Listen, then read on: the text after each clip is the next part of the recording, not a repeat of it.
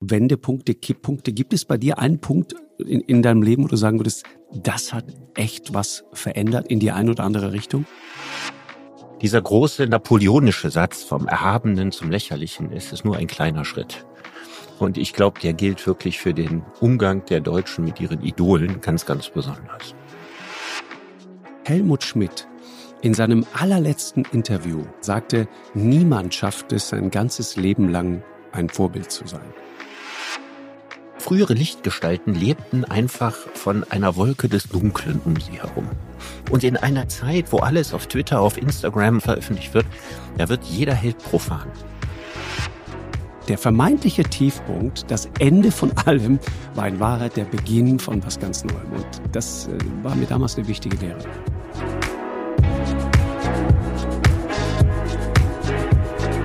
Lanz und Precht.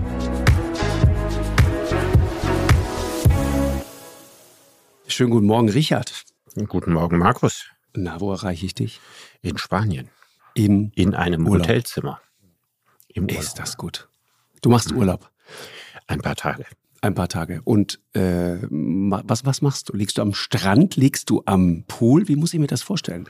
Nee, also an einem Pool habe ich, glaube ich, seit 20 Jahren nicht mehr gelegen. das ist nicht Da kann ich mich Ernst. über, nee, wirklich, also wüsste ich nicht. Ja, vielleicht in Afrika schon mal oder so im Ja, Pool wo? gelegen. Aber äh, ich kann mich erinnern, dass ich mal, ich überlege gerade, wo war denn das? Irgendeinem Nationalpark, irgendeiner Lodge oder so. Da habe ich mal am Pool gelegen. Aber ich So bin nicht der klassische Poollieger, kann man eigentlich nicht sagen. Meer finde ich dann schon deutlich besser. Ja, also du liegst am Meer, ja? Ich liege auch gelegentlich am Meer. Ah, herrlich. Was machst du sonst im Urlaub? Machst du Garten? Pflanzt du irgendwie? Ja, so, machst genau, du Töpfern? sowas. Ja, genau. Wirklich? Also mich um Pflanzen kümmern, das mache ich ganz viel. Oder mit dem Fernglas durch die Berge laufen und äh, schrägen Geiern hinterher spionieren und so. Solche Dinge mache ich gerne. Mhm. Ja, ja, das ist Ich mag das, wie du das so völlig ironiefrei erzählst. Ja, aber das Finde ist ja gut. tatsächlich so. Also so im, im Gebirge äh, einem Mönchsgeier zu begegnen, das ist schon eine ganz große Sache. Mönchsgeier sind coole Tiere, ne? Finde. Mönchsgeier sind die, die größten Vögel in Europa. Wahnsinn. So fast drei Meter Spannweite und sehen fast schwarz aus in der Luft. Also das ist schon richtig erhabener Anblick. Und wo trifft man die? Och, die sind ja in mehreren Stellen wieder angesiedelt worden. Die waren früher mal so gut wie ausgerottet. Mhm. Und äh, Mallorca in der Tramontana gibt es welche, in der Estremadura in Spanien gibt es welche. Es gibt auch welche auf Kreta. Also gibt es einige Stellen. Super, super. Ey, Urlaub schön. Mhm. Bevor wir loslegen, Richard, ähm, äh, wirklich ins Thema reingehen. Ich wollte heute mit dir mal über Wendepunkte sprechen. Und Ja. zwar aufgehängt am, am Fall Boris Becker. Und ich habe mir gedacht, wie, wie steigt man da ein? Und dann habe ich mir überlegt, vielleicht sollte ich dir mal was erzählen, was ich wirklich noch nie erzählt habe. Da bin ich ja mal gespannt. Weißt du, dass ich zum Beispiel beim Militär in Italien war? Nee, also da hast du ja wirklich noch nie drüber geredet. Eben, siehst du. Mhm. Und äh, deswegen erwähne ich das jetzt mal so beiläufig irgendwie. Das ist auch noch anderen aufgefallen, unter anderem Tommy Schmidt und Felix Lobrecht. Da gehen jetzt mal Grüße raus an der Stelle, so sagt man das, glaube ich, ja. An die Hackies. Ja, Äh, die haben sich darüber lustig gemacht, dass dass ich das tatsächlich ständig- schon mal erzählt hast? Ja, und das Mhm. äh, ist natürlich, äh, war immer wichtig in dem Zusammenhang natürlich. Das ist, war auch so ein Wendepunkt für mein Leben, weißt du. Das Mhm. haben die beiden irgendwie nicht wirklich gewürdigt, finde ich. Nee, das klingt so, als ob die da so, so mal eben so mit einem Witz drüber hinweggegangen sind, ja. Und Ja, man ist ja auch genau. empfindlich. Und Ja, wenn das sehr. eine wichtige Geschichte ist, dann kann man die auch mehrmals erzählen. Genau. genau.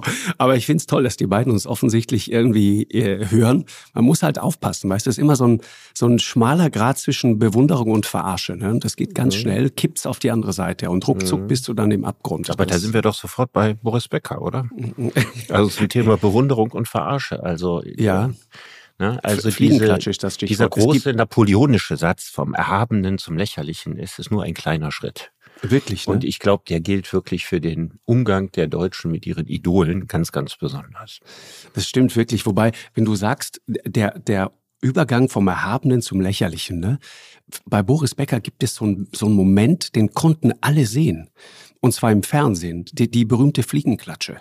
Als ihn Olli Pocher damals so vorgeführt hat. Erinnerst du dich? Was, der hatte ja so, so einen albernen Hut auf, oder? Ja, der sah aus, im Grunde äh, so, so ein bisschen Witwe Bolte-mäßig, irgendwie, die sich so ins, ins Privatfernsehen verirrt hat. Und das war irre. Der, der, der hatte so einen Hut auf dem Kopf oder so, ein, so, ein, so, ein, so, ein, so ein Wärme, so eine Wärmeflasche und links und rechts hingen zwei Fliegenklatschen runter. Was war, was war, der Zweck dieses Auftritts? der, der Zweck war, glaube ich, äh, äh, einfach ein ich glaube, eigentlich ging es darum, auch ein bisschen Geld zu verdienen. Aber es war die Show von Olli Pocher. Die hatten irgendwie so ein, so ein Theater miteinander, Beef, wie man heute sagt. Und dann hat äh, Boris sich, glaube ich, breitschlagen lassen, dort aufzutreten, weil er souverän und lässig wirken wollte. Und da merkt man halt auch den alten Champion sagt, okay, ich lasse mich nicht von Olli Pocher provozieren, selbstverständlich stelle ich mich dem. Und dann kam es zu diesem verhängnisvollen Auftritt. Und ich glaube halt, das muss man Boris äh, Becker immer zugute halten, dem war natürlich in dem Moment nicht klar, als derjenige, der äh, die, die Witwe Bolte Wärmflasche auf dem Kopf trug und die Fliegenklatsche links und rechts, dem war natürlich nicht klar, wie das aussieht.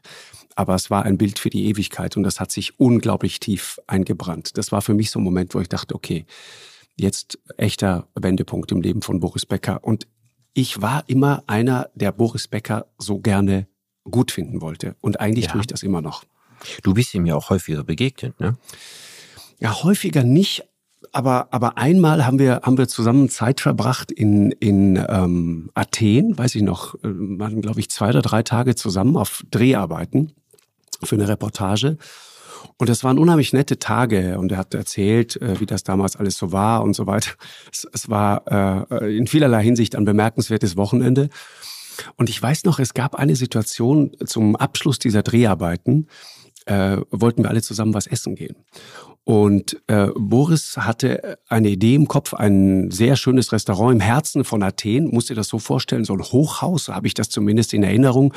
Und, und das Restaurant lag oben im Penthouse, ja, oberste Etage. So. Samstagabend, der Laden gerammelt voll. Und ich weiß noch wie heute, wir fuhren mit diesem Fahrstuhl hoch in dieses äh, Penthouse, in dieses Restaurant.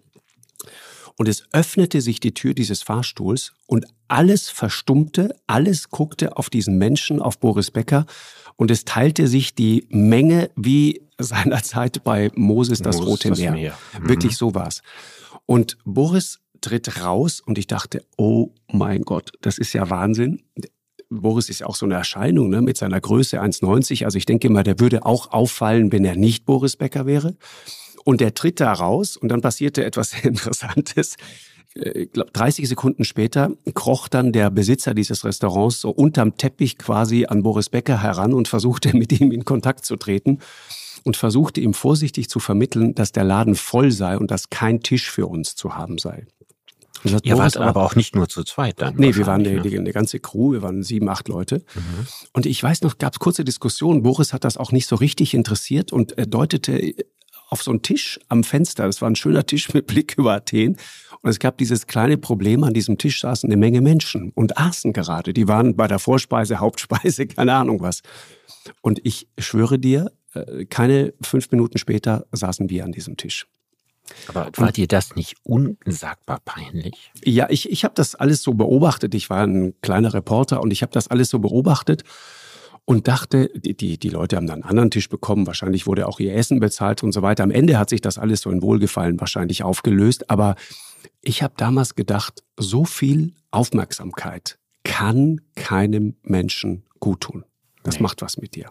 Also äh, das würde ich sogar ganz, ganz grundsätzlich sagen. Also ähm, es gibt so eine natürliche Dosis an Aufmerksamkeit. Das als Kind ist oder als Erwachsener, die ist gesund. Mhm. Und äh, es gibt tatsächlich Grenzen äh, ungesunder Aufmerksamkeit. Da bin ich absolut sicher. Und ich glaube, dass das immer etwas mit äh, einem Charakter macht. Und wenn dann, wie Boris Becker, man so früh in diesen Status gekommen Punkt. ist, mit 17, und äh, viele Reifungsphasen, die man sonst, sagen wir, mit weniger Aufmerksamkeit äh, macht, ja, und genau. durchlebt und durchleidet und so.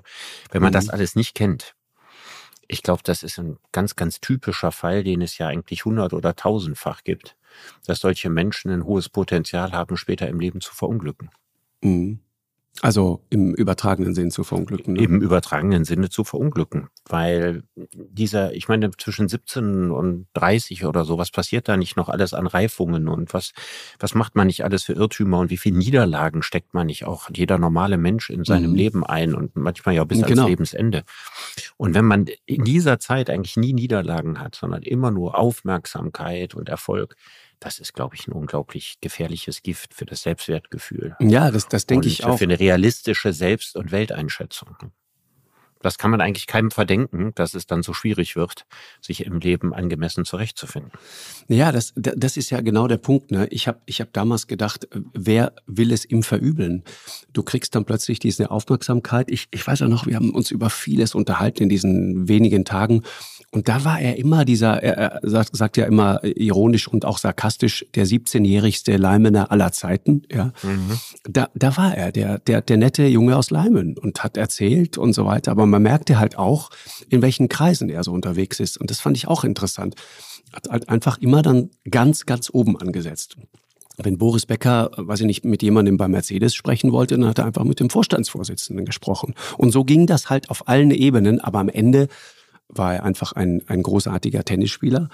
Und äh, ich glaube, das ist wahnsinnig schwer, das in irgendeiner Form zu verkraften. Ich weiß, der, der ähm, Holger Gerz von der Süddeutschen, ich weiß nicht, ob du den kennst, ist ein ganz äh, großartiger Reporter, übrigens gerade ausgezeichnet worden äh, in Berlin ähm, als äh, Sportreporter des Jahres, der ähm, äh, neulich berichtet hat, dass Marcel Reif, den wir beide ebenfalls sehr schätzen, äh, über Maradona äh, mal was Interessantes gesagt hat. Er sagte, auf Augenhöhe reden kann einer wie Maradona mit niemandem, ja. weil niemand wirklich weiß, wie es sich anfühlt, Maradona zu sein.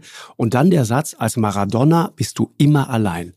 Und ich glaube, mhm. du kannst Maradona einfach durch Boris Becker ersetzen. Ja, ich glaube, das ist ziemlich ähnlich. Also über, über Maradona habe ich die interessantesten Dinge erfahren in einem Interview, das Roche Valdano gegeben hat.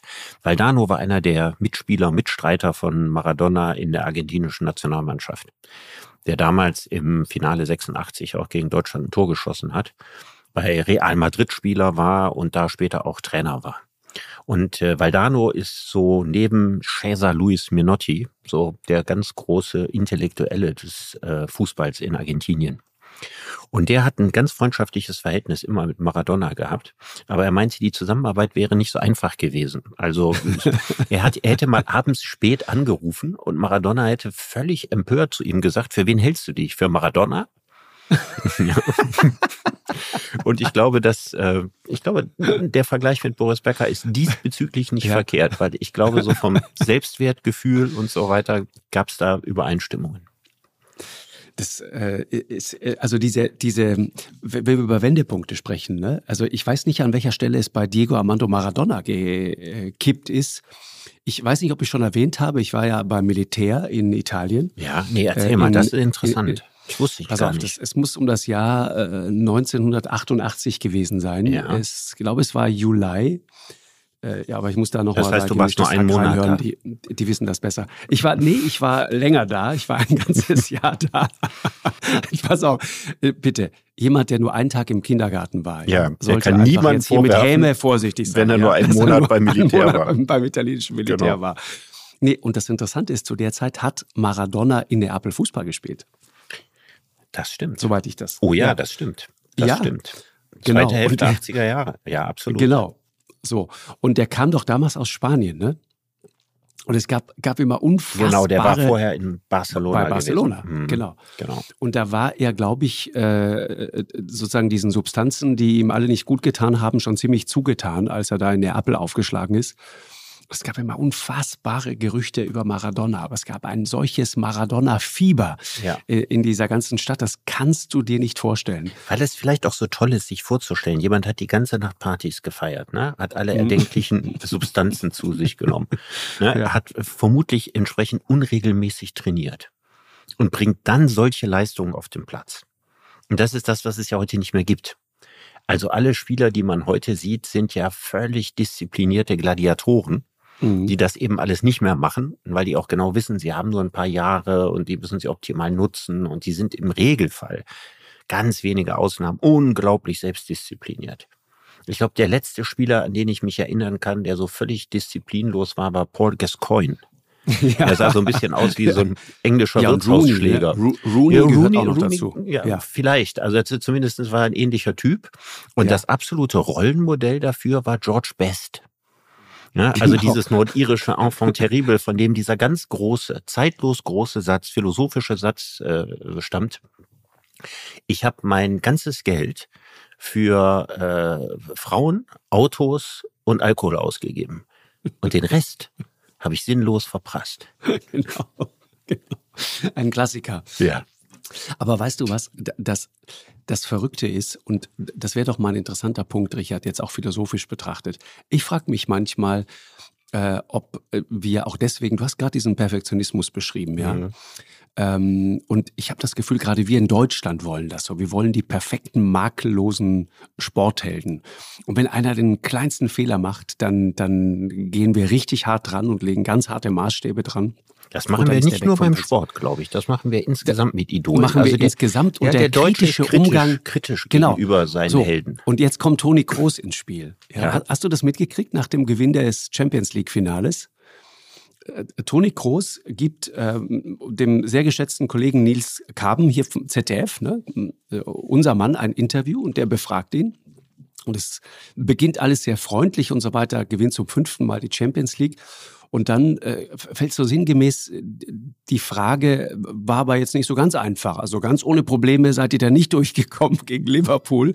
Und dann geht Toni Kroos richtig steil und pöbelt dann im Abgehen nochmal von hinten so ins Mikrofon rein und sagt es, bei den Fragen, da weiß man sofort, dass du aus Deutschland kommst. Mhm. Und das fand ich sehr interessant. Ich glaube, dass er recht hat. Also das spricht ja nicht gegen die, die Fragen, ne? So, aber ich glaube auch. einfach also, spanische, muss man nicht jetzt mal in Schutz nein, nehmen. Nein, nein, die Frage nein, war völlig nein. harmlose Frage. Ja, die darf er auch stellen. Ja, aber der deutsche Sportreporter äh, legt dann auch schon mal gern den Finger in die Wunden, selbst wenn man gewonnen hat. Das würde der spanische vermutlich nie tun. ja. ne? weil, weil da ist dann einfach ganz große Jubelstimmung oder denkt man an brasilianische Sportreporter oder so. Also da gibt es allerdings umgekehrt ist das so, wenn man verliert dann wird man in den ähm, mediterranen Ländern auch in Grund und Boden verdammt. Dann wird nicht gesagt, na ja, aber da muss man das Gute dran sehen. Aber umgekehrt, wenn gefeiert wird, wird bedingungslos gefeiert. Da werden keine kritischen Fragen gestellt. Und ich glaube, dass Groß auch einfach die, den spanischen Sportreporter gewöhnt ist. Und dass er das deswegen so als Nörgelei empfunden hat oder so. So ähnlich ja, wie damals per, per Mertesacker. Also legendär. Ja. Also ich, ich meine, ich glaube, all die, die sich bislang nicht für Fußball interessierten, wussten nachher, wer Per Mertesacker war. Ja, als ja. er bei der Fußball-Weltmeisterschaft, die Deutschen haben sich gemüht gegen Algerien und Algerien war wirklich, hatte wirklich eine harte Truppe und die waren gut. Die waren absolut gut damals. Und Deutschland gewinnt das sehr, sehr mühselig 1 zu 0 und freut sich einfach eine Runde weitergekommen zu sein. Und der Sportreporter, ja, geht da sofort drauf, so nach dem Motto gegen Algerien, ja, und sich so schwer getan und so. Und da sehe ich den Mertes, Mertesacker, ja, die, völlig die Kinnlade runter, ja, und meinte, was er denn wollte. Sie hätten noch gewonnen. Ja, und Algerien, das wäre ja wohl keine Karnevalstruppe und so weiter. Total angesäuert. Fand ich ehrlich gesagt gut. Weil die Befreit, werden ja alle geschult, die werden ja alle geschult, immer die Kontenance zu wahren. So sagen, ja, äh, der Gegner war gut und wenn ich der Mannschaft helfen kann und so weiter. Die sind ja voll mit Floskeln normalerweise, ne? So antrainierte Kommunikationsfloskeln. Ja, und wahr. ich finde das super, ja, ehrliche Worte zu hören von Fußballern. Ich freue mich da jedes Mal. Ja, unbenommen, das ist äh, erfrischend, ja. Aber die Frage ist sozusagen der, der Umgang mit unseren Idolen. Erinnerst du dich Helmut Schmidt? In seinem allerletzten Interview, fand ich sehr interessant, sagte, niemand schafft es sein ganzes Leben lang ein Vorbild zu sein. Richtig. Und das, das fand ich so gut. Ja, und das liegt daran, dass die Menschen, die früher Vorbilder waren, über die wusste man nicht viel. Genau. Und heute, ja, kommt alles raus. Ja, alles kommt raus, alles wird öffentlich, alles wird diskutiert. Und das frühere Lichtgestalten lebten einfach von einer Wolke des Dunklen um sie herum. Aber es ist wirklich so. Also wenn, ja. und in einer, in einer Zeit, wo alles auf Twitter, auf Instagram und was weiß ich veröffentlicht wird, da wird jeder Held profan. Ja, je näher man an jemanden ranzoomt, ja, um, umso mehr leidet. Äh, ja, umso normaler. Äh, ja, wird natürlich. Er, ne? wird aus jedem Helden ein normaler Mensch. Und deswegen ist es eigentlich heute gar nicht mehr möglich, Held zu sein.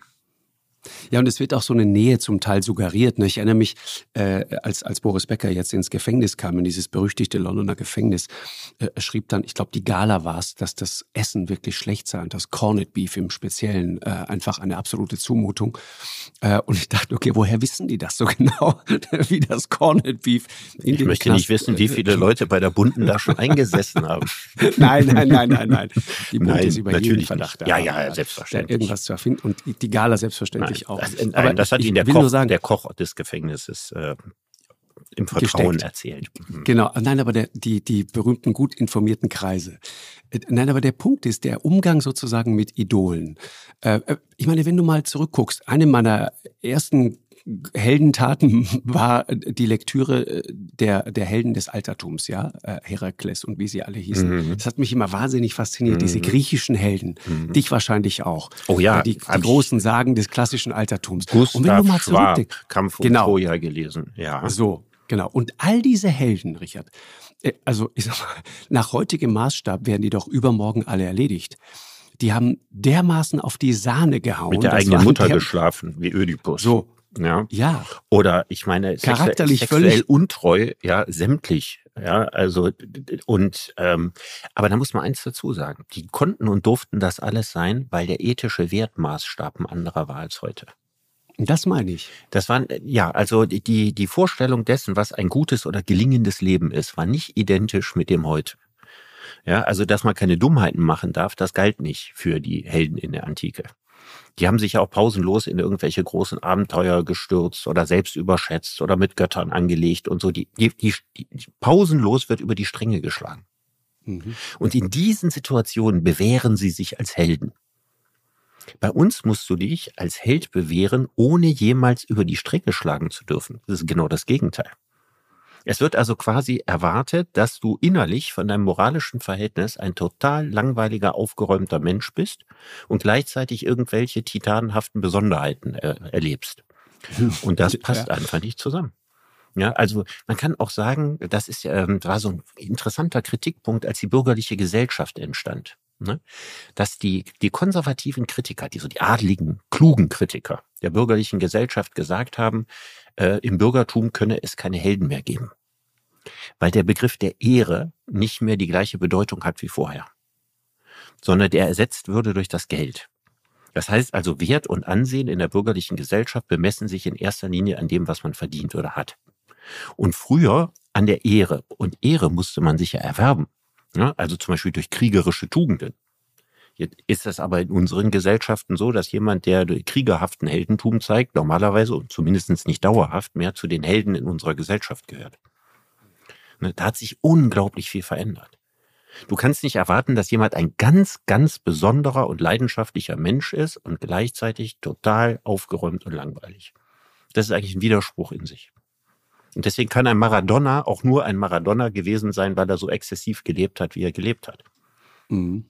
Ja, und ich, ich, ich fand es interessant, dass das jetzt bei Toni Kroos so rausbrach. Ich habe Toni Kroos mehrfach erlebt und es ist wirklich einer der nettesten Menschen, die ich kenne. Sein Bruder Felix übrigens auch, die waren mal in der Sendung gemeinsam. Äh, und es ist eine mir völlig ähm, äh, präsente Sendung, unvergessen wirklich weil die beiden mittendrin scheinbar zusammenhangloses Zeug erzählten in diesem Gespräch. Und zwar fiel einmal völlig aus dem Zusammenhang äh, und, und sinnlos das Wort Bratpfanne. Und ich glaube beim zweiten Mal dann das Wort Kokolores. Und die beiden grinsten dabei so. Ich glaube, es waren die zwei Wörter. Und es stellte sich hinterher heraus, die beiden hatten eine Wette laufen, dass sie im Laufe dieses Gesprächs im Fernsehen, war eine Live-Sendung, diese beiden Wörter unterbringen werden. Bratpfanne und Kokolores. Das waren Toni und Felix Groß. Das fand ich damals sehr lustig, so eine kleine anarchistische äh, Aktion, so, so um, um diese Perfektion des Fernsehens äh, zu unterwandern und zu konterkarieren. Mhm. Aber dass das so aus ihm herausbricht, das erzählt natürlich viel genau über diesen Anspruch. Äh, und, und dann kriegt man das plötzlich nicht mehr übereinander. Ne? Dass dieser makellose Held, Toni Groß, plötzlich so aus der Haut fährt. Und ich ich kann es total gut verstehen. Also Nies Carben muss seinen Job machen, aber ihn verstehe ich auch, weil äh, du hast dieses Finale gegen Liverpool. Das ist natürlich nicht einfach. Du hast das gewonnen. Du bist jetzt fünfmaliger Champions League-Sieger. Äh, und dann kommt jemand und stellt dir eine kritische oder halbkritische Frage und du bist voll mit Testosteron äh, und natürlich äh, fährst du dann mal aus der Haut. Aber eigentlich ist das so ungewöhnlich. Wir sind das nicht mehr gewohnt und sagen, na Gott, was ist denn mit Toni Kroos los? Ja, wie, wie kann das passieren? Wir haben da einen solchen Anspruch an unsere Helden. Aber gibt es bei Toni Kroos nicht auch so ein bisschen das Problem, er ist ja ein unglaublich erfolgreicher Fußballer. Ja, also wenn man das jetzt mal vergleicht, sagen wir mal so ungefähr so erfolgreich wie Franz Beckenbauer. Ich glaube, ja, ja. Europameister war groß, glaube ich nicht. Ne? Beckenbauer war beides. Ja, 72 Europameister und 74 Weltmeister und war noch als Trainer Weltmeister, aber Champions League hat er dreimal gewonnen mit Bayern.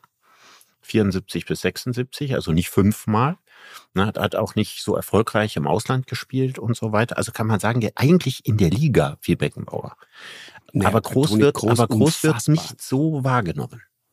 Ja, er wird, er ist nicht so, so ein Seelenheld der Deutschen. Ja, wie, wie Boris Becker das war zum Beispiel. Und vielleicht ist das auch was, was ihm stinkt oder was ihn nervt. Ne? Dass er bei dieser enormen, herausragenden sportlichen Bedeutung nie so als großer deutscher Held wahrgenommen worden ist. Meinst du? Ah, das glaube ich nicht. Ich, ich habe den anders erlebt. Äh, wirklich, Toni Kroos ist so ein, das ist so ein ganz zugänglicher, bodenständiger Mensch. Und ich, das ist der wahre Grund, warum ich vor dem so einen Respekt habe. Dass er das verkraftet hat, so erfolgreich zu sein und gleichzeitig so normal zu sein. Toni Kroos ist ein Typ, dem schreibst du, äh, ich kann das jetzt mal an der Stelle ausnahmsweise verraten, ich, ich habe seine Nummer. Wenn du Toni Kroos eine SMS schickst, dann kommt wenig später eine Antwort zurück. Das ist Toni Kroos. Und das ist das, was ich wirklich unglaublich schätze an dem. Also diesen ganzen Zirkus, diesen Wahnsinn, der da um dich gemacht wird, einfach so überlebt zu haben. Ja, das musst du erstmal hinkriegen. Das ist mhm. nicht einfach. Mhm. Aber er gehört ja dadurch, und das ist ja auch gut für ihn, nicht in diese Kategorie der tragischen Helden, ne? wie im Falle von, nee, von Boris Becker. Genau deswegen eben. nicht. Oder genau. die ganzen griechischen, griechischen Helden, von denen, denen es ja im Regelfall auch nicht gut gegangen ist. Also die meisten enden ja auch nicht äh, besonders. Die liegen ja nicht alle noch im biblischen Alter irgendwo an äh, einem Pool. Ja. Mhm. Äh, und lassen sich äh, braun braten wie eine Bratpfanne und reden irgendein Kokolores, ja, sondern die, die, die Helden äh, im alten Griechentum, die enden ja im Regelfall eben tragisch. Und das eben, weil sie so von Leidenschaften getrieben sind. Und bei uns ist es halt so, dass leidenschaftliche Menschen auf der einen Seite eben bewundert und auf der anderen Seite eben auch ganz hart kritisiert werden. Ne? Und so richtig über jede Kritik erhaben ist ja nur jemand, der so völlig ausgesteuert immer in seinem Zentrum ist.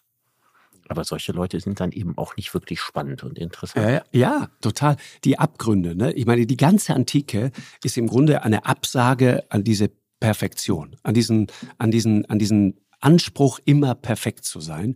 Und das Gegenteil sozusagen dieses, dieses heutigen, ja, Moral ist es ja gar nicht mehr, ist ja so ein Moralismus, ja, die Leute müssen immer so ganz furchtbar moralisch sein. Ich habe einen total guten Satz für dich, Richard, pass auf, in der Vorbereitung gefunden. Ich trage die Möglichkeit, ein anderer zu sein, in mir. Ich weiß, wozu ich fähig bin, im Guten wie im Bösen, denn ich habe über mich nachgedacht. Weißt Weil du das auch? Das ist gut. Äh, denn ich habe über mich nachgedacht. Denn ich habe über mich nachgedacht. Ja, ich erinnere mich an einen Satz von von ähm, ähm, von ähm, ähm wie heißt der äh, äh C.G. Jung, ne? So hieß er doch. Du meinst den der, Psychiater? Der, der, große Psychiater, ja, genau. Psychoanalytiker, ne? ja. Psychoanalytiker, genau. Der äh, irgendwann mal gesagt hat, wir alle äh, tragen etwas in uns, das wir nicht sind. Ja, ja also da ist irgendetwas in uns drin, ja, von dem wir nicht ahnen, dass das da auch noch ist. In der Vorstellung der von, von C.G. Jung etwas Archetypisches. Mhm, genau. Ja? Also, dass wir, dass wir irgendein ein etwas Thymotisches zum Beispiel in uns haben, also sowas, sowas Heldenhaftes, äh, Urelementares und so weiter, ja. Also, dass, dass, dass wir in unserem Leben versuchen zu bändigen und dass man Menschen danach unterscheiden kann, zu welchem archetypischen Typus sie gehören. Ehrlich gesagt halte ich das allerdings für Kokolores. Ja, ich nicht. Ich meine, du hast das doch auch. Bei dir, bei dir kommt das immer im Karneval raus. Das Archetypische. Diese andere Seite, du hast mich ja noch nicht im, du hast, du hast mich ja noch nicht im Karneval erlebt. Ja, aber du hast aber offensichtlich ja. treibt das deine Fantasie in wirklich äh, wilde Höhen. Das liegt nur daran, dass ja, du das ja, nicht hinter dich gebracht hast. Das mit dem Karneval, doch, mhm. doch, hatte ich schon. Ich, ich habe mal, hab mal versucht, äh, Karneval zu feiern, tatsächlich. Das habe ich dir nie erzählt. Ich habe mal versucht, Karneval zu feiern, ist der Anfang einer guten Geschichte, ja. genau, ich habe mal versucht, im Petersberger Hof in Köln Karneval zu feiern. Kennst du den Petersberger Ja, absolut, Hof? absolut. So. Das ist so eine legendäre Karnevalsstätte. Übrigens eine der etwas zivilisierteren.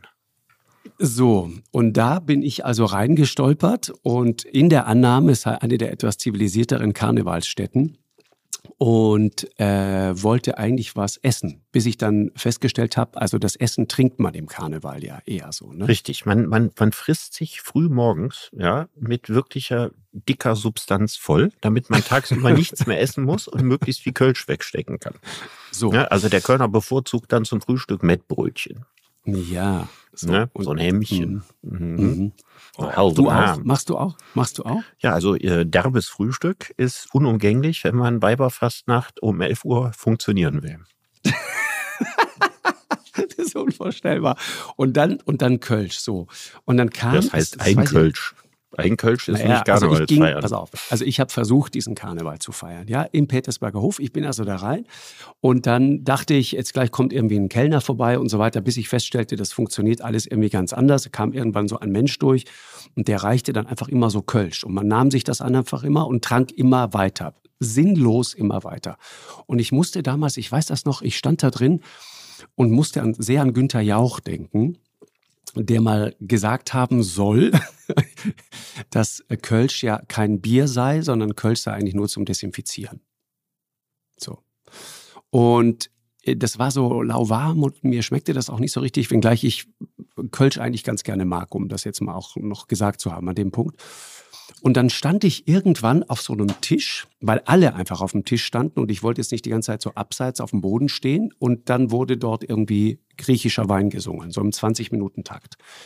Und irgendwie mit diesem Kölsch in der Hand und so weiter. Und warst du nicht glücklich? äh, Nein. Und dann du stand ich einfach so, nicht genug Kölsch getrunken. Das so, irgendwann kippt gedacht, das von, von sinnlos in sinnvolles Betrinken. genau. Und, und ich war genau, ich haderte mit mir und fragte mich, möchte ich jetzt diesen Punkt erreichen? Möchte ich hinüber in diese andere Welt? Und kurz bevor es soweit war, ging die Tür auf und es kam mein Chef rein. Und zwar mit einem grünen Polizei-T-Shirt und auf dem T-Shirt stand vorne drauf nicht Polizei, sondern Prozilei. Und dazu hat er noch so eine, so eine Verkehrskelle in der Hand und so weiter. Und ich sah den da, ich will jetzt den Namen nicht nennen, das war ein sehr wichtiger Mann von RTL. Ich sah den da in einem Aggregatzustand, von dem ich gar nicht wusste, dass es das bei ihm gibt. Und das war der Moment, in dem ich dann den Petersberger Hof verlassen habe. Weil du gedacht hast, das, so willst du nicht werden. So, ich wollte nicht mit einem Purzelei-T-Shirt äh, und einer äh, und einer Polizeikelle in der Hand irgendwann ja, oben auf Aber wärst Tisch du noch länger da gewesen, hättest du die Chance gehabt, ein griechischer Held zu werden. Und du hast einfach die Chance vertan. Abgesehen davon würde mich interessieren, was stand denn auf deiner Brust? Also als was warst du verkleidet? Äh, ich, ich, war, ich war als gar nichts verkleidet. Ich bin da so rein. Ich glaube, ich hatte Du so bist unverkleidet in den Karneval gegangen und ja, hast ich hatte bestimmt eine Perücke auf und so ein Quatsch. Ja, keine Ahnung. Ich, ehrlich gesagt weiß ich das gar nicht. Ich habe völlig verdrängt, verstehst du? Völlig verdrängt. Völlig verdrängt. Aber was ich, was ich sagen Du musst das irgendwann über einen zweiten Bildungsweg nachholen. Ne? Also bei diesem missglückten Versuch darf das nicht bleiben. Ich weiß. Ich kenne auch schon jemanden, der mir dabei helfen wird. Ganz unbedingt. Ne? Freue ich mhm. mich drauf. Mhm. Aber Richard, sag mal, wir, wir gerade über Ansprüche sprechen, ne? Und äh, über die Frage sozusagen, warum wir immer so hart mit unseren Helden ins Gericht gehen und uns dann ja auch irgendwie selber doof finden. Ne? Das merkst du ja auch. Also wenn, wenn wir dann so hämisch über, über Boris Becker herfallen, dann, dann, dann fühlen wir uns ja auch nicht wirklich wohl dabei, sondern nee. dann, dann erinnern wir uns zurück an diese großartigen Tennisschlachten und Tennisfeste, die dieser Mann uns beschert hat. Und deswegen ja, wobei das mir ganz ne? anders ist. Also ich habe ja den, den jungen Boris Becker nicht so verehrt wie du. Also hm, das schon, war 1985, erinnere ich mich gut, das war die Zeit meines Zivildienstes. Und Boris Becker ist drei Jahre jünger als ich und damit zwei Jahre jünger als du. Also er ist altersmäßig ja in der Mitte. Der war damals 17, als er gewann. Ich war 19, 20, machte meinen Zivildienst. Und ich hatte damals nicht das Gefühl, dass mich irgendwas mit Boris Becker verbindet. Ja, der war also als Typ für mich das krasseste Gegenteil von dem, was ich war und wofür ich stand und was mich interessierte und so. Ich finde eigentlich Boris Becker heute, ja, also der Mann im Gefängnis, der äh, sehr, sehr viel Zeit hat und äh, unangenehme Gelegenheiten über sein Leben nachzudenken. Mhm. Den finde ich viel interessanter als den jungen Boris Becker von damals. Also das würde mich viel mehr beschäftigen. Was geht, passiert mit einem, was geht in einem vor sich? Das ging mir auch bei Udi Hoeneß so. Ne, weil diese Frage, wie würde man selber einen Knast überleben, ne, äh, eine Frage ist, äh, über die ich schon häufig nachgedacht habe. Ja? da habe ich schon häufig drüber nachgedacht. Ich bin ausgelöst, war das, glaube ich, durch ein Interview zum Thema Lichtgestalten und Helden mit Reinhold Messner, der auf die Frage, ähm, welche große Herausforderung er eigentlich noch meistern würde oder will oder sowas gesagt hat, eigentlich keine sportliche, sondern eher so, wie wäre das, wenn man äh, in, in einem Lager eingesperrt wäre oder im Gefängnis oder so? Wie würde man sich da zurechtfinden? Wie, wie würde man da überleben? Dass das so Fragen sind, die ihn beschäftigen, ist jetzt auch 20, 25 Jahre her, aber mich hat das seitdem auch immer beschäftigt. Ich war ein einziges Mal in der Justizvollzugsanstalt. Wir haben da Filmaufnahmen gemacht und diese Zellen, die da waren, die waren wirklich winzig klein. Mhm. Ja, auch so sechs, sieben Quadratmeter Zellen, wo man sich gefragt hat, man müsste sich mal vorstellen, man müsste dort längere Zeit verbringen, ein Jahr oder zwei Jahre. Wie überlebt man das? Ja, also was, was macht das mit einem? Wie arrangiert man sich damit? Ne? Wie findet man seinen Weg, damit umzugehen? Ich finde, das sind äh, die, diese Fragen finde ich äh, viel interessanter als die Fragen nach dem jungen Sporthelden Boris Becker. Ja, also ich, ich habe ja Boris Beckers ähm, irgendwie ganz interessant in dem Zusammenhang, kurz bevor das jetzt passiert ist, habe ich ihn getroffen und habe da einen nachdenklichen Mann erlebt, der irgendwie geahnt hat, dass das unter Umständen nicht gut ausgehen könnte. Aber gleichzeitig auch sehr gelassen und er wirkte irgendwie sehr bei sich, ähm, jetzt mal sozusagen mit seiner neuen Lebensgefährtin und war irgendwie das Gefühl, er ist das erste Mal in seinem Leben, ist er irgendwie, ist er irgendwie einigermaßen, weiß ich nicht, glücklich ist vielleicht ein großes Wort, aber er hatte sich, hatte sich sozusagen Gefunden. arrangiert mit seiner Situation. Ja, genau. War ja mhm. als, als Kommentator, auch Tenniskommentator für die BBC und so weiter, sehr erfolgreich unterwegs. Mhm. Und irgendwie, ähm, glaube ich, ist ihm speziell in England, in, in seinem Zuhause ja eine, eine Form von Respekt immer noch gezollt worden, die er hier in Deutschland eben nicht erlebt hat. Das muss man eben auch mhm. mal sagen. Und deswegen ist ja auch irgendwie tragisch. Ne? Ich meine, da zieht einer in sein Wohnzimmer quasi zurück. Ja, das ist wie, wie so eine ja, wie so eine sich selbst erfüllende Prophezeiung. Du, du gewinnst mit 17 in Wimbledon und dann wohnst du dort ganz in der Nähe. Du, du kehrst sozusagen immer wieder an, den, an die alte Stätte deines Triumphs zurück und wirst dann aber nur wenige Kilometer von da äh, mhm. zum Gefängnis verurteilt. Ne? Ja gut, das, das, ist, das ist ja jetzt schon, so wie du das beschreibst, eine Filmszene. Ne? Ja, ist es. Und es ist ja doch nicht unwahrscheinlich, dass da äh, irgendwann ein Spielfilm drüber gedreht wird. Ne? Wenn du also quasi aus der Gefängniszelle fast zum äh, Center Court rüber gucken kannst. Ja. ja. Weiß, mich hat die Geschichte von Boris Becker deswegen auch immer so fasziniert. Ich weiß nicht, ob du das damals gelesen hast. Den Sports ähm, war ähm, eine, eine, große, wichtige Zeitschrift. Ähm, äh, ging es um Sportler und, und Sporthelden. Und da gab es ein legendäres Interview. Äh, ich muss das nochmal suchen, dieses Interview mit Boris Becker. Und da hat er unter anderem erzählt er darin, wie er irgendwann nach diesem Wimbledon-Sieg glaube ich, irgendwo in der Südsee unterwegs war und auf dieser Insel ankommt und feststellt, jeder weiß, auch da, wer Boris Becker ist. Mhm. Und, und da sei ihm das, das erste Mal der, so wirklich. Das ist der Fluch der Karibik. es war aber ja. die Südsee. Ja, ja, aber dass es keinen Ort auf der Welt gibt, wo man sich verstecken kann und wo Exakt. man nicht, nicht Boris Becker ist. Genau, genau. Ja. Also das ist ein Fluch, ne? ein Segen. Ja, es gibt, es gibt keine Gelegenheit sozusagen von sich selber mal auszuruhen. Kannst, weißt du, was ich meine? Richtig, du kannst keinen Urlaub von dir selbst nehmen. Richard, sag, wenn wir, wenn wir über die Ansprüche sprechen, ne, die wir an, an speziell an Sportidole so stellen, mhm. und dass denen die dann manchmal so ausbrechen, so wie, wie, wie ein Vulkan, der, wenn der Vulkan namens Toni Kroos dann aber mal kurz explodiert. Warum ist es eigentlich so schwer, ein guter Mensch zu sein? Hast du, hast du ähm, und auch ein moralisch komplett integrer Mensch zu sein? Ich habe mein äh, Buch geschrieben, das hat fast 600 Seiten, das sich nur mit dieser Frage beschäftigt. Ich weiß. Sag nochmal den das Titel. Heißt, die Kunst, kein Egoist zu sein. Genau. Und das ist ein Buch über Moral, und zwar sowohl über Moralphilosophie wie über Moralpsychologie. Und ähm, die Sache mit dem guten Menschen ist so, die meisten Menschen haben ein starkes Bedürfnis danach, sich für die Guten zu halten. Aber nicht in jedem Moment. So stark ist das Bedürfnis auch nicht. ja, sondern im Großen und Ganzen. Aber, aber wann? Wenn wir gesehen werden oder wenn wir für uns alleine sind? Also ich habe ja so die Theorie, wir haben. Wenn wir für uns alleine sind, dann ja. halten wir uns für gute Menschen also ich kenne sehr wenige Menschen, sei es in meinem Umfeld oder sei es sonst so, die von sich selber sagen würden, dass sie eigentlich schlechte Menschen sind. Vor allen Dingen die Menschen, die ich selber so ein bisschen für schlechte Menschen halte, halten sich allesamt für gute Menschen. Also ich glaube, ich glaube, das ist schon ziemlich typisch, dass wir das machen. Aber in jeder Situation oder in jeder Lebenslage wollen wir das nicht sein. Und da gibt es eine ganz saubere Erklärung für. Sag mal. Das ist, Menschen sind lieber die Bösen als die Dummen. Mhm. Also wenn es eine Situation gibt, wo du das Gefühl hast, du wirst übervorteilt oder andere zocken sich Vorteile ab, die du nicht hast und so weiter, dann denkst du dir, das kann ich auch.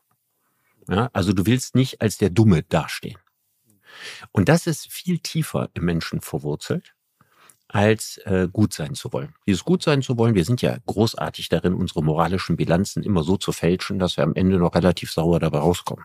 ja, genau. Ja, also wir, wir machen waren es auf jeden Fall nie. Es waren immer die anderen. Natürlich. Ja. Wir machen doppelte Buchführung und da gibt es eine ganze Reihe von Tricks. Ich habe in dem Buch mal versucht, alles, was mir einfällt ja, oder was irgendwo mal auch mal erforscht worden ist, an Mechanismen aufzuzählen, die es machen, dass wir es schaffen, uns für die Guten zu halten, selbst wenn wir es vielleicht nicht sind.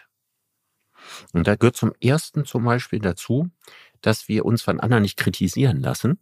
Ja, wenn uns jetzt jemand auf uns zukommt und sagt, ah, man wäre ein schlechter Mensch und so weiter, dann denkt man sofort, ist der etwa ein guter Mensch? Ja, also man geht hin und man degradiert denjenigen, der einen kritisiert. Ja, der hat ja gut reden und der hat doch auch und was weiß ich was und so, dann brauche ich mir die Kritik gar nicht anhören. Whataboutism. Ja, eine andere Möglichkeit ist nicht zuständig sein. Ja, zu sagen, ja, klar, 25.000 äh, Menschen sterben an Hungers jeden Tag. Da müsste man doch was gegen tun. So, jetzt weiß man aber nicht so ganz richtig, was man dagegen tut. Und außerdem, was kann ich daran mit dem, was ich tun kann, denn schon ändern? Dann zieht man sich quasi aus der Affäre, weil man sagt, man ist ja letztlich machtlos den schlechten Dingen der Welt gegenüber. Das ist eine andere Möglichkeit oder gerade mit was anderem beschäftigt sein und sich die guten Dinge für später vornehmen. Wenn ich mal 60 bin, dann werde ich mich ganz groß engagieren für und ich habe mir genau schon Vorstellungen, was ich dann mal mache und so und ein dann, das vielleicht nie eintritt. Und dieses, äh, oder sich mit anderen insgesamt so zu vergleichen, die man für schlechter hält als sich selber und schon ist man wieder der Gute. Die klassische Situation ist ja immer Schule, ne? Kommt mit der Vier nach Hause, ja, und erzählt natürlich aufwendig, ne, hat jeder von uns schon mal gemacht, jedenfalls alle, die schon mal Vieren geschrieben haben, wie unglaublich schlecht die Arbeit ausgefallen ist und so weiter. Ja, da wird die Vier hochgejazzt, ne? Die Vier ist die Zwei des kleinen Mannes, ja. Und so verglichen mit dem, wer da alles eine Fünf hatte, da werden lauter Namen aufgezählt und so. Also diese Bilanzbeschönigung. Und das, was wir mit der Schulnote machen, das machen wir genauso mit unseren sozialen Verhaltensweisen. Und deswegen kriegen wir das immer irgendwie hin, dass wir am Ende gar nicht so schlecht sind. Mhm, das ist interessant. Ich hab, äh, der, kennst du äh, Armin Falk? Ja, den kenne ich, weil ich kenne seinen Doktorvater gut. Der Doktorvater ah, von ja? Armin Falk ist Ernst Fehr. Ein okay. ganz, ganz wichtiger, bemerkenswerter Mann äh, aus Vorarlberg, der, wenn er Amerikaner wäre, ja, schon längst, längst, längst den Wirtschaftsnobelpreis hätte. Das ist eigentlich der bedeutendste mindestens europäisch, wenn nicht sogar weltweit bedeutendste Wirtschaftspsychologe. Und Armin Falk ist einer seiner äh, besten Schüler. Ja, der ist super. Hat ein aktuelles Buch gemacht, genau mit dem Titel, warum es so schwer ist, ein guter Mensch zu sein. Und der sagt in, in gibt ein tolles Interview in der SZ ähm, mit ihm, wo er auf die Frage, warum es denn so schwer sei, ein guter Mensch zu sein, sagt, weil uns altruistisches Verhalten etwas kostet. Ne? Mhm. Kann sich um Geld handeln, also wenn es jetzt zum Beispiel um Geflüchtete aus der Ukraine geht oder Spende für Obdachlose und so weiter, aber auch Zeit, Aufmerksamkeit und so weiter. Ja, wenn Altruismus sagt, der kostenlos zu haben wäre, dann würden wir ihn viel, viel häufiger sehen. Mhm. Das ist, ist sehr nachvollziehbar. Und, und er sagt, das, das Zweite, und das fand ich noch, äh, das ist eigentlich ein spektakulärer Gedanke, er sagt, das Böse entsteht, Achtung, weil wir viele kleine, gute Dinge tun. Mhm. Ja? Die genauere das, Erklärung ist? Ja. Die genau, geht so. Er sagt, wir tun häufig Gutes, damit wir selbst und andere ein gutes Bild von uns kriegen, du gerade beschrieben hast, ja. Und dann sind wir aber schnell mit so kleinen symbolischen Wohltaten zufrieden. Und er macht da ein schönes Beispiel und sagt, wenn ich 20 Kilo Grillfleisch kaufe und ich packe das in den Jutebeutel statt in die Plastiktüte, dann kann ich vor mir selbst und auch vor anderen umweltbewusst tun. Öko ja, mhm. blende aber natürlich das eigentliche Problem, dass da 20 Kilo Rindfleisch drin sind Stichwort, wie viel Wasser hat das verbraucht, wie viel Weizen hat das verbraucht und so weiter. Also was hat es an Ressourcen gekostet, diese 20 Kilo Rindfleisch herzustellen? Das blende ich damit vollkommen aus. Das finde ich total interessanten Gedanken. Viele kleine Dinge. Ja, das ist die moralische, ja, ja, das ist genau diese moralische Bilanzfälschung. Genau, mhm. also wir, wir, wir so ein bisschen, ne, so vom Sofa aus machen wir das dann auch ganz gerne mal und sagen, dann empören wir uns ganz furchtbar, ja. richten Leute hin, weil kostet uns nichts, ist billig zu haben. Ist billig zu haben, ja. Und dann auch, ich meine, dieses Phänomen des SUV-fahrenden Ökostromkunden. Ja, das ist ja das gleiche wie dein Rindfleischtransporteur im Jutebeutel. Ja, ne? so, genau. Oder, oder dass man, dass man seine, seine Flugmeilen, ne, dass man die dann entsprechend eben verrechnet und Ausgleich macht, CO2-Ausgleich macht und so weiter, nur damit man sein Leben nicht ändern muss. Ja, weil sein Leben wirklich zu ändern, das ist eine der schwersten Dinge, die es überhaupt gibt. Und wenn man nicht in so einer Notsituation ist wie Boris Becker oder sowas oder so einschneidende Erlebnisse hat, die können natürlich tatsächlich dazu führen, dass man sein Leben ändert. Aber so aus dem Tagesgeschäft heraus, ja, ändern wir fast nie irgendwas Grundlegendes. Mhm. Wir also, brauchen Druck, meinst du, ja? Ja, wir, wir brauchen ganz starke emotionale Erschütterungen. Also einer der größten Treiber, sein Leben zu ändern, ist, wenn man einen anderen Partner kennenlernt, ne? Wenn man frisch verliebt ist, sowas. Also das kann ja unglaubliche Kräfte freisetzen, dass man an andere Stellen in der Welt reist, dass man nach Australien zieht, dass man einen Beruf äh, an den Nagel hängt, so, weil es eben so eine starke emotionale Erschütterung ist. Oder Todesfälle ein sehr geliebter Mensch stirbt zum Beispiel. Ne? Das genau. kann auch dauerhaft Verhaltensänderungen auslösen. Aber Einsichten, ne? Einsichten zum Beispiel in die Klimakatastrophe und so weiter oder in den eigenen ökologischen Fußabdruck, die ändern fast nie irgendetwas. Also nur die Gefühle verändern die Richtung, in die man galoppiert, nicht der Verstand.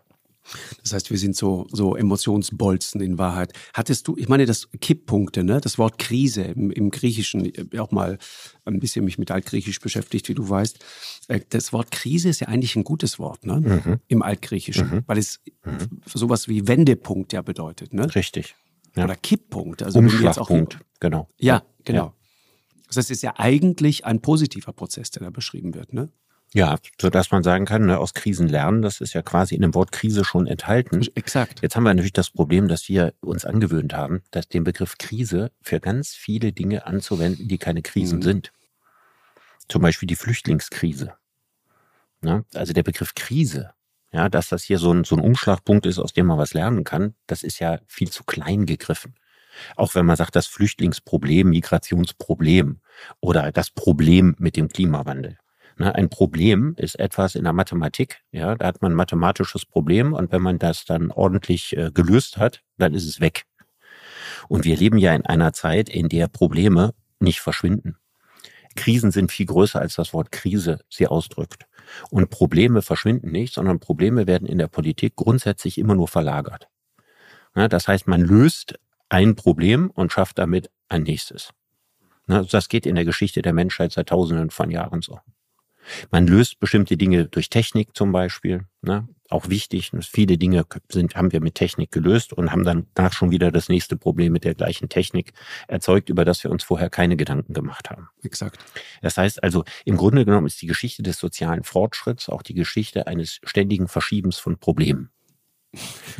Und genauso ist das mit diesen Krisen. Also was haben wir nicht alles? Wird ja in letzter Zeit gesagt, ah, wir hatten viel mehr Krisen als sonst in der Geschichte der Menschheit. Die ja, wir hatten die Finanzkrise. Von, von Angela Merkel war nur Krise. Ja, nur Krise. Ja, aber, aber das Krise. lag daran, dass das Wort die Krise in Mode war. Mhm. Ja, ja, genau. ja, weil ich, ich erinnere ja. mich vorher nur an Kuba-Krise und Ölkrise, wo das der Begriff Krise benutzt worden ist. Ne, Kuba-Krise 60er Jahre, Ölkrise 70er Jahre. Und ansonsten wurde das Wort Krise eigentlich nur ganz spärlich benutzt. Und in der Zeit von Angela Merkel wurde der Begriff Krise auf alles angewendet. Ja, also auf jede Herausforderung, ja, wurde, daraus wurde sofort immer eine Krise gemacht. Mhm. Hast du, Richard, äh, zum Schluss nochmal ganz kurz persönlich geworden, so, so Wendepunkte, Kipppunkte, gibt es bei dir einen Punkt in, in deinem Leben, wo du sagen würdest, das hat echt was verändert in die eine oder andere Richtung? Oh, ich glaube, da gibt es schon mehrere. Aber so und, der prägnanteste. Naja, so beruflich, beruflich war, und das habe ich ja schon sehr oft in meinem Leben erzählt, der, der große, der größte Wendepunkt meines beruflichen Daseins als im äh, Februar 2008 Elke Heidenreich, wer bin ich und wenn ja, wie viele in die Kamera gehalten hat, in ihrer Sendung lesen und gesagt hat, wenn Sie das lesen, werden Sie glücklich. So, das war natürlich ein absoluter Umschlagpunkt in meinem Leben. Und das war auch in dem Moment irgendwo spürbar. Ich habe das häufig erzählt, ich konnte das nicht sehen. Ich hatte einen Uralt-Fernseher. Es war die Zeit, als eigentlich äh, jeder, der sich das leisten konnte, bereits einen Flachbildschirm hatte. Und äh, ich hatte noch so eine alte Kiste vom Flohmarkt. Und darauf war eine, eine kleine Zimmerantenne. Und diese kleine Zimmerantenne, die sendete nicht richtig. Und ich habe nur den Ton gehört und das Bild war, bestand aus lauter bunten Streifen. Kenne ich. Und das war ein ganz, das war dann, wo man normalerweise so mit der Faust auf den Fernseher haut, ne, damit wieder ein klares Bild kommt. So, das funktionierte aber eben nicht. Und auch eine lustige Vorstellung bei einem Flachbildschirm heute, ne, dass man dagegen haut. ja, ja. Aber alle Älteren erinnern sich, dass man das früher bei Fernsehern so gemacht ja, hat. Ja, schwarz-weiß. Es hat geschneit, hieß es bei uns immer auf dem Bildschirm. Mhm. Wir konnten nur, ORF 2 konnten wir empfangen. Ja, da habe ich damals äh, nachts, nachts heimlich als, als, als kleiner Junge habe ich Nebel des Grauens geguckt. Erinnerst du dich an den Film? Der Nebel des Grauens von John Carpenter, glaube ich. Okay. Ein, der Horrorfilm meiner Jugend, aber dazu ein andermal mehr. Ja. Aber das war, das war für dich der Wendepunkt, ja? Und, und naja, das war ja nicht der Wendepunkt, es war, sagen wir mal, der entscheidendste berufliche Wendepunkt in meinem Leben, ja. Mhm. Also es gibt ja sicher noch eine ganze Reihe von privaten Wendepunkten. Ich meine, jedes Mal, wenn man eine neue Beziehung anfängt oder eine Beziehung zu Ende geht oder so, sind das ja sehr einschneidende und erschütternde Wendepunkte im Leben. Und sicherlich war das auch für mich ein sehr großer Wendepunkt, als ich ähm, mit 21 aus Solingen weggezogen bin und nach Köln gezogen bin. Da begann ein völlig neues und anderes Leben für mich. Und das war, das ist unglaublich befreiend empfunden und auch der, überhaupt zu studieren, ne? die ganze Welt des Studiums, also in einer intellektuellen Welt leben zu können, was in Solingen ausgesprochen schwierig war im direkten Vergleich. ja, ich hatte du vorher Zivildienst Solingen, das ja, ja, ich, es heißt nicht, dass es keine Intellektuellen in Solingen gibt, aber es ist sozusagen nicht das Biotop für Intellektuelle in Deutschland schlechthin. Und es gibt spannendere Ach, Orte, so wo man, ja. äh, wenn man hungrig nach geistiger Nahrung ist, sich mit 21 aufhalten sollte. Also das war für mich war das eine Explosion, ne? Das war also ein, die, ein die buntes Korallenriff. Köln. Die ja gut, das mit dem Karneval hat ja Köln. bei ja. mir nicht gleich zu Anfang geklappt. Ne? Das hat ja auch ein paar Jahre gedauert, bis ich das gelernt habe. Ich habe am Anfang als Philosophiestudent habe ich dann häufig am Rand gestanden, ja, und mir gedacht, der Mensch ist nicht gut. Das waren so die Überlegungen so in den ersten zwei, drei Jahren Karneval. Und irgendwann hatte man kein Problem mehr damit, Teil der nicht guten Menschen zu sein. Das war der Lernprozess. Also du hast dich wirklich bemüht, aber das Kölsch war halt stärker. Mich hat das Kölsch am Anfang äh, melancholisch gemacht, so ähnlich wie es dir gegangen ist, als du deinen obersten Chef da getroffen hast. Mhm. Genau, jetzt hast aber ich verraten. kann dir sagen, es war nicht der oberste Chef, es war einfach irgendein Chef. Es war, es war auch nicht Frank Hoffmann, es war ein, ein Chef einfach. Okay, okay. Ja. Wir werden niemals seinen Namen preisgeben. Niemals. Also Aber du musst noch drei, vier Mal üben und dann kriegst du das mit dem Karneval hin und wer weiß, welcher Wendepunkt in deinem Leben dann eintritt. Ja, Weil, was stimmt. war denn dein wichtigster Wendepunkt? Ich glaube tatsächlich der, der, der Rauswurf damals bei Radio Hamburg. Das war mein beruflicher absoluter Tiefpunkt und auch der Wendepunkt. Und das war der Moment, an dem es eigentlich richtig losging. Und es war interessant. Ähm, wir hatten ja damals diesen, diesen Anti-Atom-Song gemacht, ne? Äh, zwei Kollegen, Marcel Becker und Stefan Heller, wo wir gerade bei Namen sind. Zwei sehr, sehr erfolgreiche Moderatoren damals, heute Programmchefs und so weiter von, von Radio Hamburg, der eine. Und ähm, wir haben diesen Song gemacht, Fuck Chirac. Und der führte damals zu großen Verwerfungen. Äh, Beleidigung eines ausländischen Staatsoberhauptes und so weiter. Ja, Chirac hatte äh, auf dem Mururoa Atoll, wie er ja, uns, ja, ja, ja, äh, Atomtests durchgeführt. So, ja, genau. ja, ja. Und da flog dieses Südseeparadies in die Luft, ja. Äh, äh, da um die Ecke, wo Boris Becker später dann erkannt worden ist. Und äh, das war auf jeden Fall die Situation, die dazu geführt hat, dass man dann sagte, okay, für, für diese subversive Tat muss jetzt einer von diesen drei äh, Halunken dran glauben.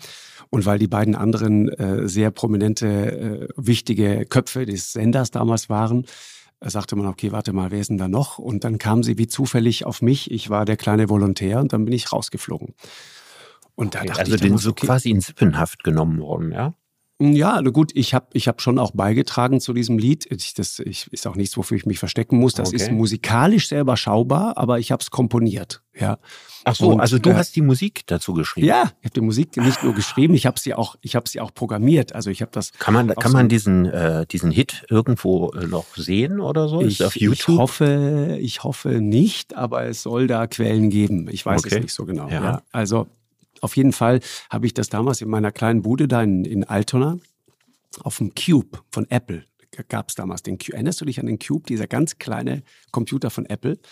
Auf dem habe ich das Ding programmiert. Mit einem Roland D50 Synthesizer, einem Yamaha äh, Drumcomputer und noch so ein paar andere Sachen. Und damit habe ich das Ding eingespielt und, ähm, und dann wurde das einfach äh, gepresst, auf CD gepresst und veröffentlicht. Die Geschichte muss ich dir mal in Ruhe erzählen, das ist eine irre Geschichte. Und dann war das plötzlich so ein kleiner Hit. Und hast äh, du da Tantiemen für gekriegt? ich, ich mm, Bist muss du da jetzt meinen Anwalt fragen, ja, ob ich die GEMA äh, Gebühren. Ja, ja, ja, ja, ja, ja. Okay, das, äh, also das klang ja, ja. jetzt erstmal so, als würde es ein positiver Wendepunkt ja, in deinem genau, Leben werden, so, dass du so genau, von, von nun halt an so, Hitkomponist genau. wirst. Ja. ja. genau, das war ja der große Traum und das hat dann aber nicht funktioniert, weil du bist stattdessen gefeuert worden. Ja, pass auf, wir haben das Lied, wir haben das Lied ähm, morgens äh, zur besten Sendezeit. Radio hat ja morgens seine beste Sendezeit im Radio gespielt. Und äh, das Problem war halt, dass die beiden Chefs, die zwei wichtigsten Leute des Senders, waren ausgerechnet und ironischerweise gerade in Südtirol zum Wandern und haben all das nicht mitgekriegt, was in, in, im schönen Hamburg irgendwie im Morgenprogramm von Radio Hamburg gespielt wurde. Es war nämlich dieses Lied. Äh, John Ment hat uns damals tatkräftig unterstützt. Das ist der Morning Man hier in Hamburg. Liebe Grüße, äh, unfassbar netter Kollege immer gewesen. Und äh, ja, und dann äh, gab es plötzlich diesen Paragraphen, äh, den ja Jan Böhmermann, ne, da ging es ja später auch darum, Erdogan, Beleidigung eines ausländischen mhm. Staatsoberhauptes und so weiter. Und es ist interessant, dass dieser Paragraph sowohl Jan als auch mir um ein Haar zum Verhängnis geworden wäre. Mhm. Und äh, ja, auf jeden Fall braucht es dann irgendwie eine Konsequenz und ich bin dann rausgeflogen. Und ich erinnere mich noch genau an dieses Gespräch, wenn der Geschäftsführer dieses Senders gegenüber saß und sagte, also wir haben äh, lange über diese Sache nachgedacht.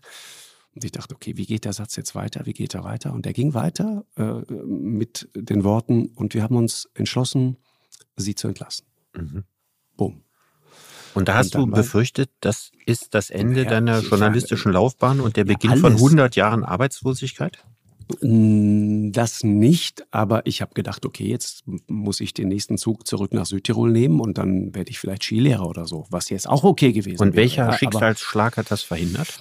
Und dann hat ähm, ein, ein großartiger Mensch, ein Mann, der in meinem Leben eine wirklich wichtige Rolle spielt, Klaus Ebert, der Chef von RTL Nord, hat sich dann meiner erbarmt und hat gesagt, pass auf, komm zu mir und kannst bei mir das Volontariat zu Ende machen.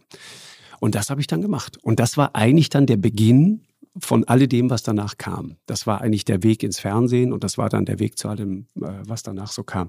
Und insofern habe ich damals wirklich am eigenen Leib erfahren, dass Krise wirklich nicht der, der vermeintliche Tiefpunkt, das Ende von allem, war in Wahrheit der Beginn von was ganz Neuem. Mhm. Und das äh, war mir damals eine wichtige Lehre. Mhm.